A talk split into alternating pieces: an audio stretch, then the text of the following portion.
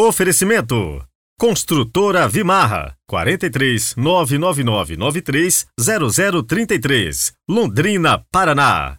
Grupo Predial Gestão e Contabilidade para Condomínios 3338 2055, Londrina.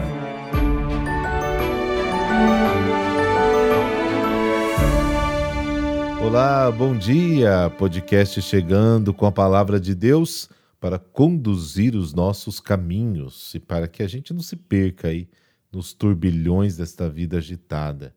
Hoje quero mandar aquele super abraço para o Enildo Batista de Lima, que nos escuta de Guarulhos, São Paulo. Também Rodrigo Bloomberg, que fez aniversário no início do mês, né, Rodrigo? Lá próximo da Transfiguração, no dia da Transfiguração, 6 de agosto. Parabéns atrasado, viu? Mas rezei por você. Nosso super abraço também para Juan Carlos Carvalho, de Inhumas, Goiás. Obrigado pela companhia de todos os dias. Hoje é segunda-feira, 21 de agosto de 2023. Rezemos.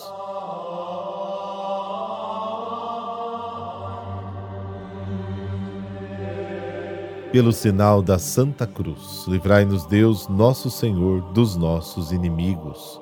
Ó Deus, que para defender a fé católica e restaurar todas as coisas em Cristo, cumulastes o Papa São Pio X de sabedoria divina e coragem apostólica. Fazei-nos alcançar o prêmio eterno, dóceis às suas instruções e seus exemplos. Amém.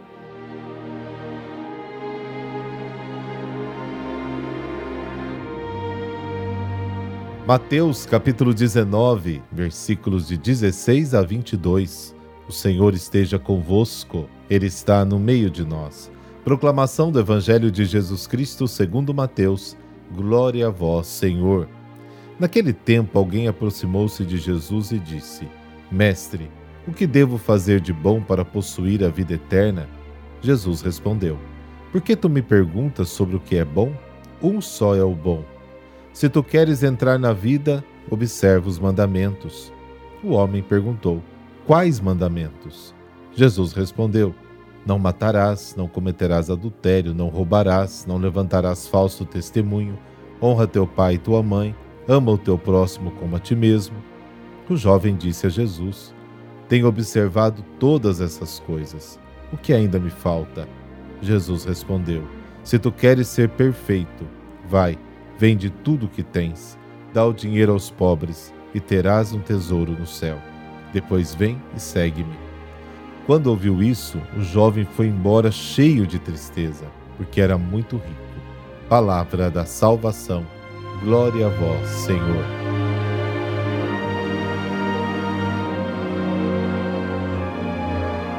Uma pessoa aproxima-se de Jesus e lhe pergunta: Mestre, o que devo fazer de bom para obter a vida eterna? Alguns manuscritos dizem que é um homem jovem. Jesus responde bruscamente: por que você me chama de bom? Só um é o bom. Então ele responde à pergunta e diz: Se queres entrar na vida, guarda os mandamentos. O jovem reage e devolve a pergunta: Quais mandamentos?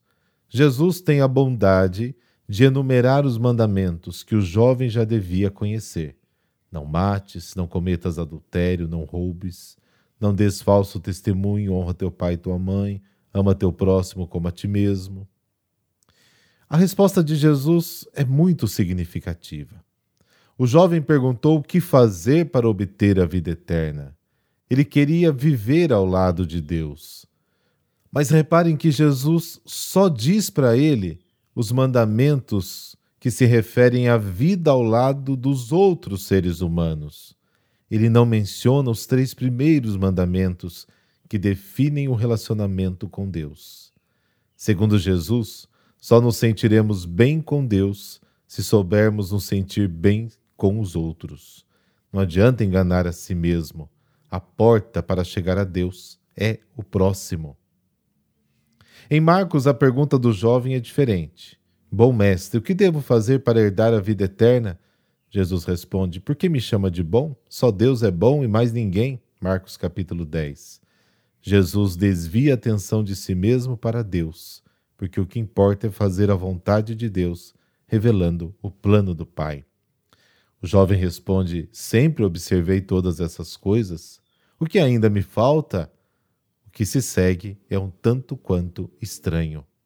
O jovem queria conhecer o caminho que leva à vida eterna. Ora, o caminho da vida eterna foi e continua sendo fazer a vontade de Deus expressa nos mandamentos. Você percebeu?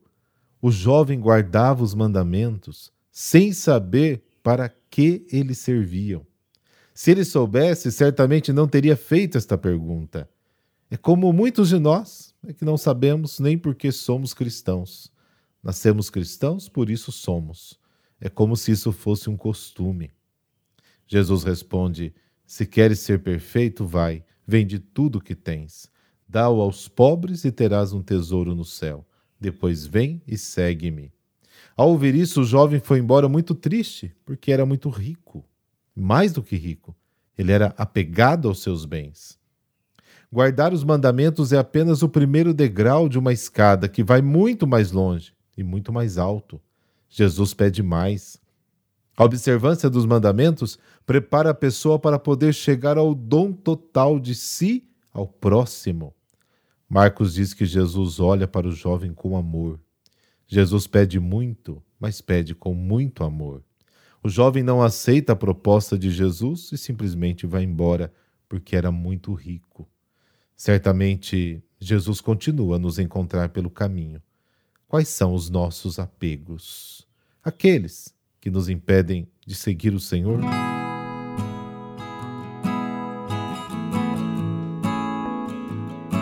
São Pio X, Papa camponês, Giuseppe Melchiore Sarto, nasceu em Riese, na Diocese de Treviso, no dia 2 de junho de 1835, o segundo de dez filhos. Com a morte do seu pai, ele poderia ter aceitado seu emprego na prefeitura, tinha 17 anos, mas sua mãe o ajudou a seguir a sua vocação, trabalhando com ela dia e noite para sobreviver. Um amor e uma firmeza que Giuseppe Sarto não deve ter esquecido. Gostava de estudar tinha boa saúde, era bem-humorado e ao mesmo tempo tenaz. Sua vida rica em obras de caridade. Foi capelão, pároco, diretor espiritual do seminário, depois bispo de Mantua, patriarca de Veneza e finalmente eleito papa. Seu primeiro ato foi abolir o veto leigo, uma espécie de direito posto de lado por alguns monarcas europeus com a Constituição Comissio Nobis, catecismo que leva o seu nome, adotado na Itália com uma estrutura particular de perguntas e respostas, é bem conhecido. Ele foi projetado especialmente para pessoas simples em uma sociedade em que a cultura ainda não havia permeado todas as camadas sociais. A preocupação de Pio X era justamente difundir tanto quanto possível a catequese entre os cristãos. Entre as características mais conhecidas do seu pontificado, a oposição ao modernismo e às leis anticristãs na França, o início da reforma do direito canônico, a reforma da Cúria Romana, o avanço da idade da primeira comunhão, em torno dos sete anos, e novamente na Itália, o relaxamento das restrições do non expedit de Pio IX, que é a proibição para os católicos italianos de participar da vida pública. Ele também favoreceu a renovação da liturgia, o movimento bíblico, deu a primazia ao canto gregoriano, no centro, a participação da Eucaristia. Isso é para dar apenas algumas pinceladas dada da riqueza de intervenções do seu pontificado.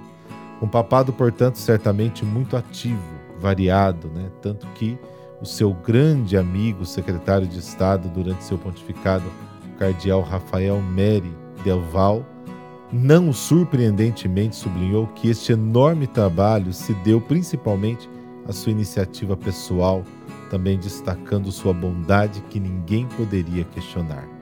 No centro da sua vida e do seu magistério, a preocupação pastoral numa sociedade onde a crise da fé se fazia sentir cada vez mais forte. Uma intenção selada pelo lema escolhido para o seu pontificado instaure omnia em Cristo, retirado da carta aos Efésios, né? Restaurar tudo em Cristo.